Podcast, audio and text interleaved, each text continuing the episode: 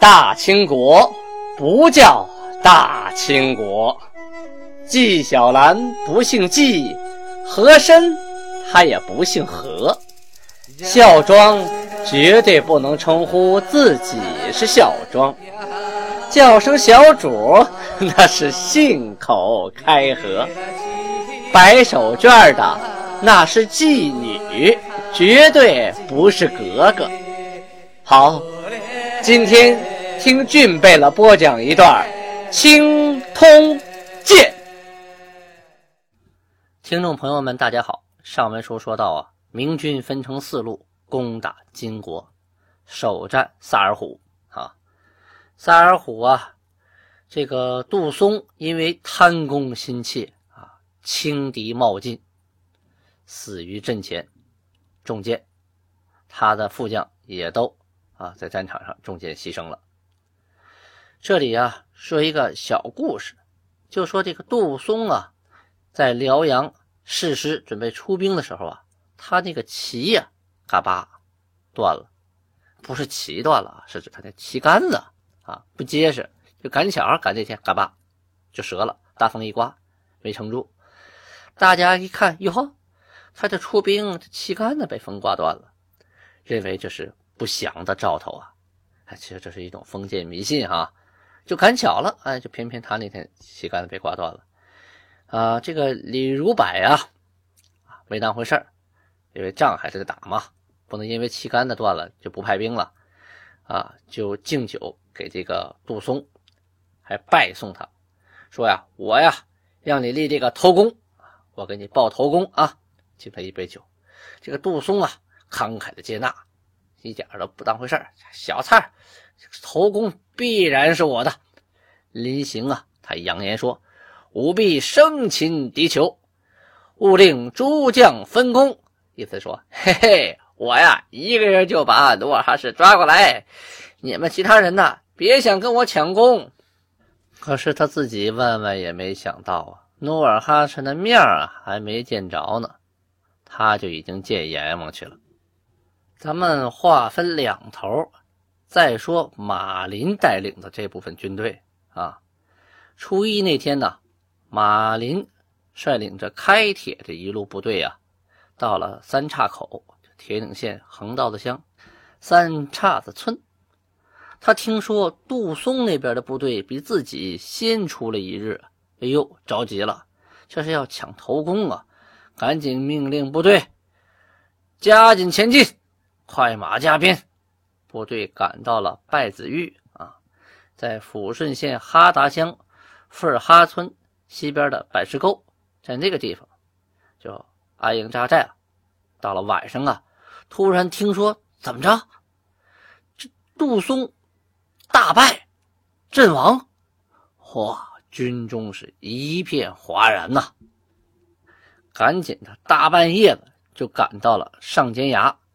就是抚顺县哈达乡上年马村西边的西山城的一带，据险排阵啊，就根据地形排兵布阵，列大车啊，据骑突，意思就是说呀，把那个大的战车呀摆成一大排一排一排的，就防止对方的骑兵啊啊来突击。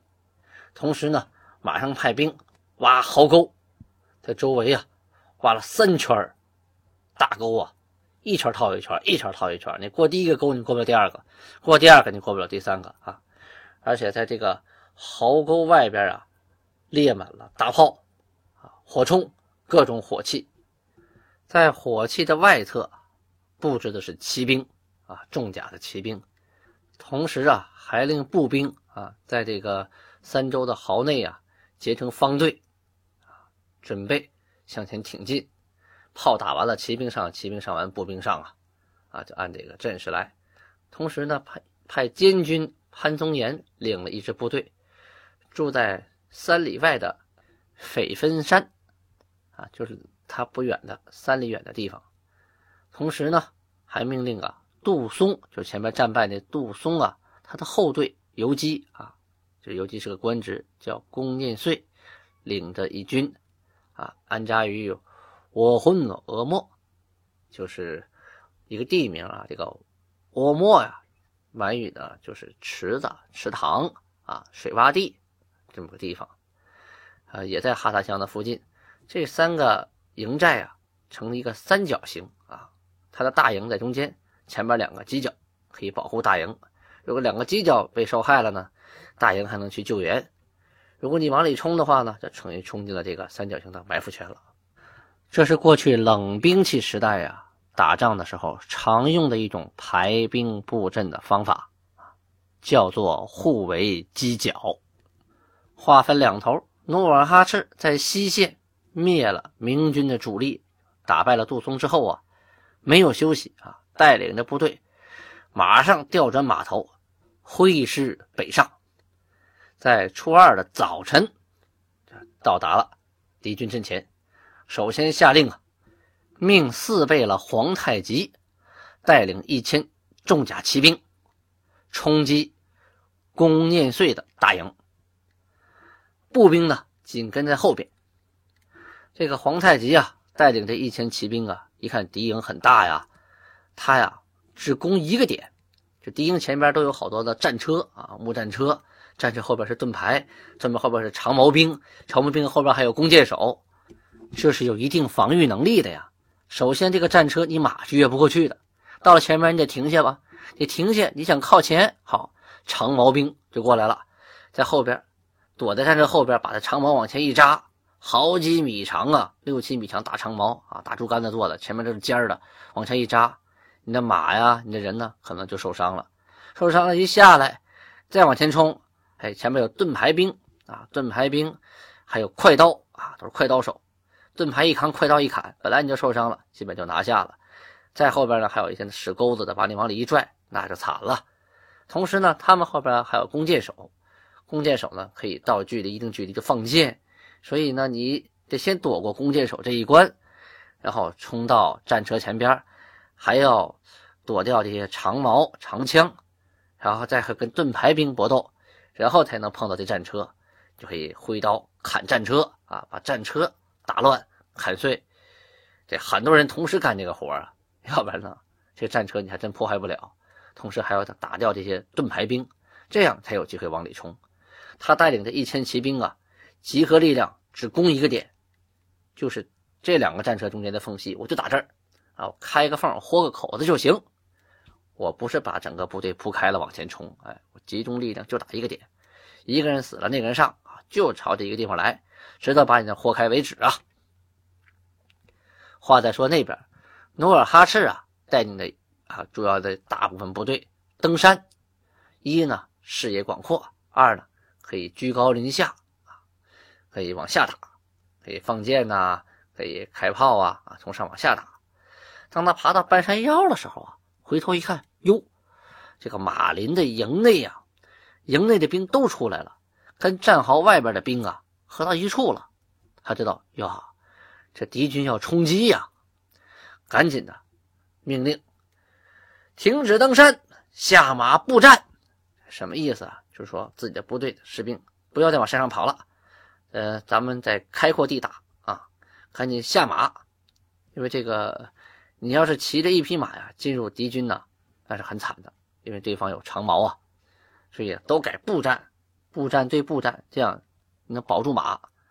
再有一个呢，也不吃亏啊，你站在马上边，一顿长矛扎过来，你根本够不着人家，鞭长莫及呀，所以都改步战。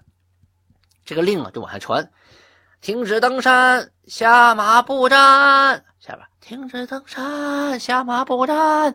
停止登山，下马步战。这部队呀，他没有对讲机呀，一个一个传下去往下喊，整个部队都听着啊。这好半天，没等这个令啊都传遍呢，明军呢已经从西边像潮水一样哗就涌过来了。大贝勒代善一看情况危急，带领着一哨人马直接扑向敌阵。二贝勒。阿敏、三贝勒、蒙古尔泰也各自带领两个旗的部队啊，直接冲过去了，迎战。后面这六个旗的士兵啊，一看这阵势，也来不及啊站队形了，因为这步战呢有步战的队形啊，大家集合在一起啊，盾牌、长矛、短刀，后边是弓箭，它有一个战斗的队形，这样可以保证呢尽大尽大可能的杀伤对方，保全自己。可这来不及结队了，自己的队友都找不着了，这乱七八糟乱成一团了，怎么办呢？哎，也不管三七二十一了，都跨上战马冲，各自为战了，单打独斗了，挨打打地吧，一窝蜂就往明军部队里头冲啊！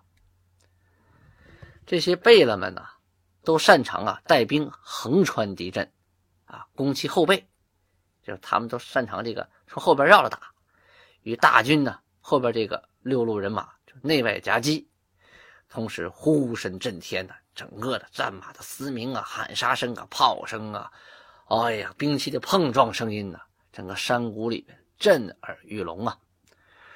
马林呐害怕了。发现这个女真的部队太勇猛了，一个个都跟下山虎似的。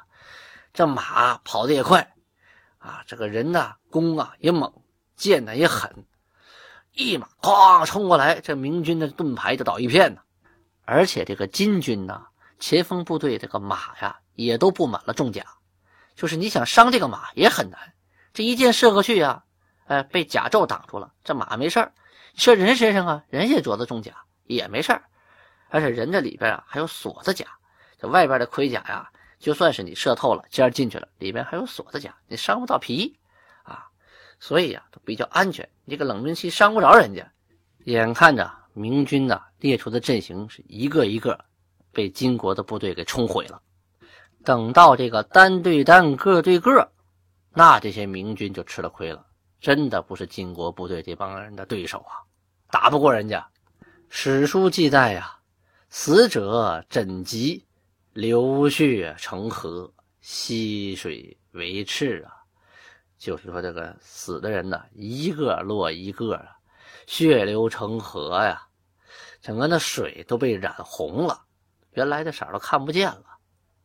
这场战斗啊，潘宗岩的部队就被打败在斐分山，明朝的将官呐多战死，仅马林。啊，收拾的残兵败将，逃回到开原。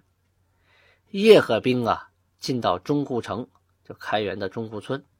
听说明军都败了，哈，拉倒吧，我也不上了，半道就跑了。这位马林呐，也是将门虎子啊，父亲马芳啊，营武出身，当兵十余年呢，就成为了大帅，威震边陲呀。这个马林受父亲影响啊，当到大同的参将啊，也是当了这个将官。万历二十七年的时候，为辽东的总兵官。这个人呢，雅好文学，那就是文武双全，能写诗啊，能写书法，而且哈还交际了很多的名士。在任边关守将的时候啊，曾经上书十条啊，列出了镇守边关的十条良策。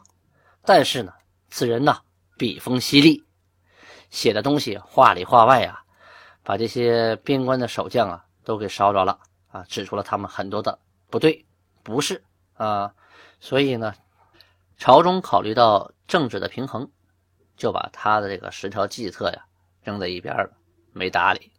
后来啊，他跟高怀结了仇，高怀就参了他一本啊，他就被一撸到底了。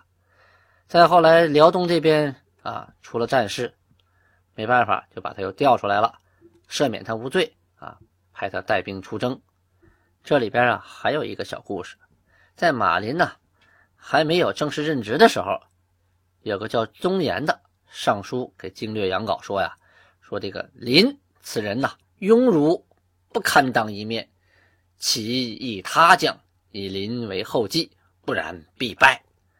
意思是说呀。这个人呢，书生气太重，根本无法独当一面，请您呢换其他的将官，让他做一个后续就行了啊，做一个板凳队员就可以了。要不然呢，肯定打败仗。事实也确实验证了宗岩这个人的话。马林呢，确实勇气不够啊，真正打起来呀，还真不是努尔哈赤的对手啊。再有一点呢，大家也不要忘了。明朝的军队啊，总共十多万人，分成了四路，那你一路呢，顶多是两三万、三四万也就到头了。而努尔哈赤，光光这个八旗啊，满员的八旗，您算吧，三百人一个尼禄啊，乘以五是一个贾拉，再乘以五是一个孤山，就是一个旗。算起来，这一个旗就是六万的精兵啊！这还不算他后续增加的那些尼禄，而且这些精兵呢，通通都是二十五到四十五之间的壮劳力棒小伙，能骑善射呀，所以战斗力很强，人数上也占着优势呢。咱们再说刘挺这路啊，就是南路这一路啊，他要走山路，特别的远，而且山路特别险。所以呢，提前出的边，是在上月的二十六日就出了宽甸了。过了亮马店，这山路啊陡峭啊，马不成列，人不成军，就走不出直线了都。雨雪交加，部队啊进军迟缓。朝鲜的都元帅江弘立也领军一万三千啊进了边关，但是呢，走着走着。他就借口说呀：“哎呀，我的粮草跟不上啊！不行不行，我得慢点走。我后边粮食跟不上，我前面再走，我人家没吃的了，马也没有喂的了，没法打仗了。就后边拖拖拉拉。刘廷啊，派个手下的小官过去催他们。回来呀，小官就说了：这帮人哪是没粮啊？是故意的，找个借口就是不走。说白了，就是害怕努尔哈赤，不敢打。”这位刘挺啊，跟杨镐两个人政见不合啊，向来就不和睦，每次都说不到一块去。最开始啊，开会研究如何进军的时候啊，刘挺就说了：“兵饷还没到呢，还没齐整呢，这兵也没到齐呢。现在啊，不能打，咱们等到四五月份的时候，兵也齐了，钱也到位了，那个时候再大举进攻才有胜算呢。”这个杨镐啊，大怒。就派着他的亲信呢，持红旗督阵，啊，就带一杆红旗干什么？就持红旗的人是督阵的，就看着你，我看你冲不冲？你要是不冲，就军法从事了。这不是闹着玩的。刘挺呢，官小一级呀，害怕这是贻误战机被怪罪下来呀，就屡屡的派人督促朝鲜的兵，你赶紧的，赶紧的，你快点。农历二十八号这天呢，明朝和朝鲜的部队啊。就越过了牛毛岭，牛毛岭啊，在怀仁县牛毛大山。这个山呐，树木茂密啊，咫尺不分，就是树挨着树，林挨着林呐。到了晚上啊，擦黑的时候，就住在了牛毛寨，就是怀仁县的四道河子乡大店的村附近，在这安营扎寨了。在这之前呢，这沿途啊。都是山，道路本身就不好走，而且这个金兵啊，提前就把这个道路啊给你堵死了。怎么堵的呀？他把那大树啊，几人来粗的那个最最粗最粗那个大树砍了，砍完了给横到马路中间。那不是一棵呀，是一路上啊，到处都布满了这种放倒的大树，你搬也搬不动。越啊，你人能过去，马能过去。啊，勉勉强强，那车过不去，自重过不去啊，就得绕着走。哎呀，哪儿不好走啊，你就走哪儿，可费了劲了。一个人还好办，这大队人马呀，是真的寸步难行啊。等过了这一段呢，啊，道路就变得平坦了啊。过了牛毛寨以后啊，没山了，没有高山峻岭了啊，只有一些小山丘啊、啊土坡啊、丘陵地带了。可是这一段呢，水多啊。不远就是一个山涧，不远就是个深潭，要么就是个小河，要么就是一条大江。这个水呀，深呐都没腰，要过河呀，就得从水里趟过去。你知道那是什么季节呀？那是严冬啊！刚开春，农历的二月份，东北可想而知，冰啊刚刚化啊，有的地方呢还结着碴，冰冷刺骨的河水呀，人往里一下。几秒钟，唰一下子，他腿就没知觉了，这冻麻了，冻木了，马都不愿意下去，别说人了，还得趟过那水呀，还要举着这些辎重啊、啊器械呀，还要把大车什么都要往那边抬，可是不容易呀。金兵啊，在南边驻守的部队啊，并不多啊，大部队都去跟努尔哈赤打仗了。这边驻守董鄂路啊，因为这边南边属于董鄂路这部分，只有那么五百人。看到明朝的大军一到，赶紧出兵迎战。可这五百人，你跟着人对方几万的部队打，那不是开玩笑吗？被人团团围住啊！最终因寡不敌众啊，啊，留下了五十多具尸体。其余的人马组织突围，杀出一条血路，直向北逃去。这个刘挺啊，还一路啊放出话去，啊，就是告诉金国的这个百姓还有士兵，让他们知道说。我们准备了七种火器啊，从大炮到小火铳，七种，你们根本挡不住啊！上来就是个死，赶紧来投降吧！所经过的屯子、寨子、村子，一律烧光啊，就不给你留生活的地儿了，全部烧光。这位刘挺啊，治军十分严格啊，他手下的部队在前进的时候啊。每个人手里啊都拿着鹿角啊，那种很长很大的那个带尖的鹿角。遇到敌人的时候啊，就把这鹿角放到地上，一个挨一个，一个一个就摞在一起，密密麻麻的形成一堵墙，在尖朝前，瞬间就形成了一道有效的防御。对方的骑兵啊就不敢往里冲了，这往里一冲，这个马就可能被这鹿角扎着，这人掉下来也可能被鹿角给穿了啊，所以这一不冲。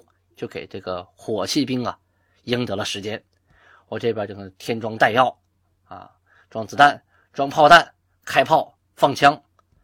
这个火器打的距离是比较远的呀，而且他带的炮车呀，还有枪械呀，非常精锐，啊，杀伤力很大。遇到了这样的敌手啊，这个金国的部队啊，哎，就没有强攻，采取的是智取。这个打仗啊。我最愿意听的故事就是智取的这一段。为什么说三十六计的故事好听好看啊？大家都喜欢呢？因为它里面有智慧在里边不是硬碰硬，不是你给我一刀我给你一枪，往往啊兵不血刃啊才是兵家的最高境界。想知道金国用什么办法拿下了刘挺吗？请听下回分解。感谢大家的倾听啊！别忘了调调气氛，下边给我点赞助哦。